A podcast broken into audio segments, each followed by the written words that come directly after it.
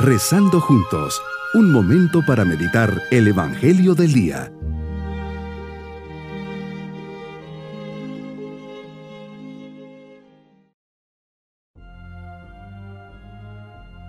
Un especial saludo en este día miércoles de la cuarta semana de Cuaresma. Nuestra mirada se dirige a Dios con ternura y agradecimiento al permitirnos un nuevo día. Tomados de su mano, le decimos, en esta oración, Señor, diriges tus palabras de esperanza y liberación a través de Isaías. Muchas veces como este pueblo nos sentimos abandonados. Contemplamos tanto mal en el mundo que te decimos con un corazón desgarrado, haz algo, Actúa, Señor, por favor. Con voz suave y lleno de amor nos dices, yo no te olvido. En esta oración me acojo a tus palabras y renuevo mi fe en ti. Meditemos en el Evangelio de San Juan capítulo 5 versículos 17 al 30. Señor, aquí vemos cómo los judíos trataban de matarte porque llamabas a Dios tu Padre. Para ellos era una gran blasfemia que implicaba la muerte. Jesús, muestras tu identidad con tu Padre a través de las obras. Tú actúas como tu Padre. Tienes el mismo poder que tu Padre, resucitas a los muertos como el Padre mismo da la vida. Solo quien te acepta y cree en ti como Dios ya ha encontrado la vida. Por eso no morirá nunca, porque participa ya de la misma vida divina. Cuando los fariseos se encontraron contigo, te preguntaron por qué habías curado en sábado.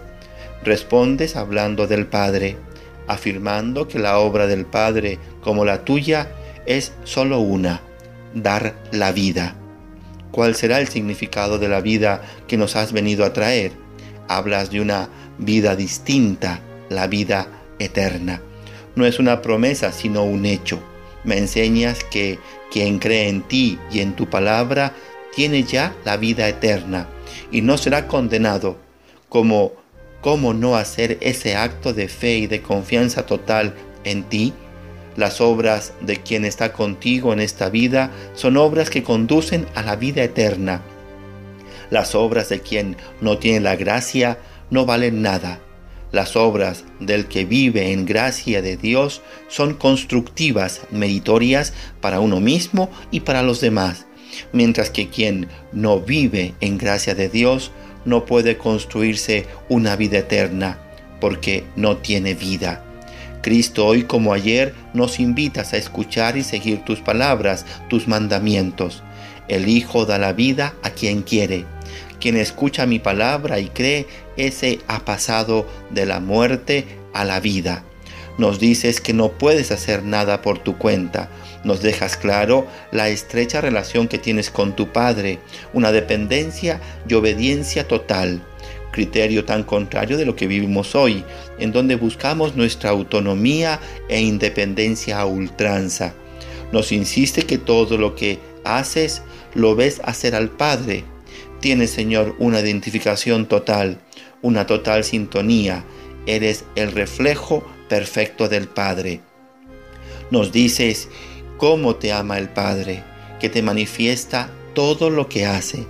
Y así como el Padre resucita a los muertos y les da vida, así también tú das la vida a quien quieras dársela.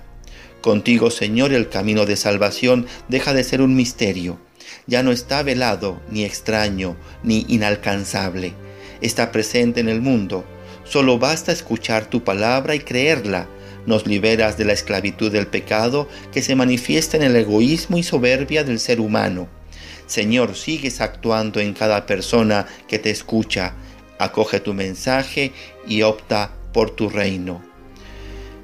Esta es tu vida íntima, Señor, y nos las has revelado para enseñarnos el camino pues tú mismo te definiste como el camino, la verdad y la vida.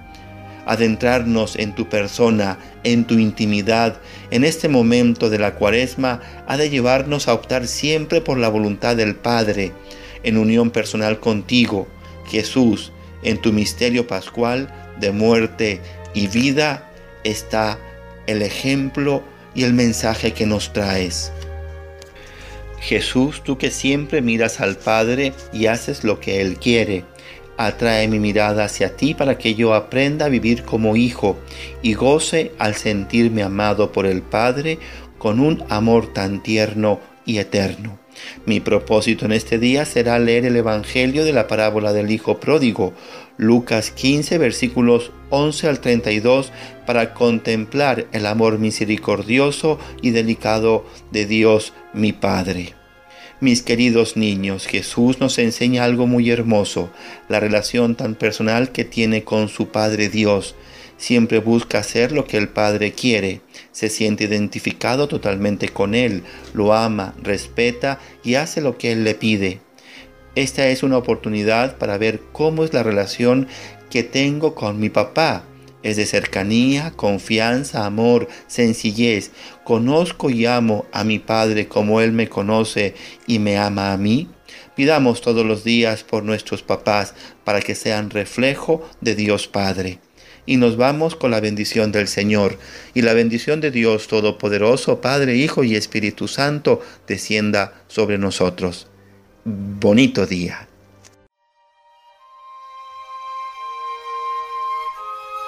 Hemos rezado junto con el Padre Denis Doren, Legionario de Cristo.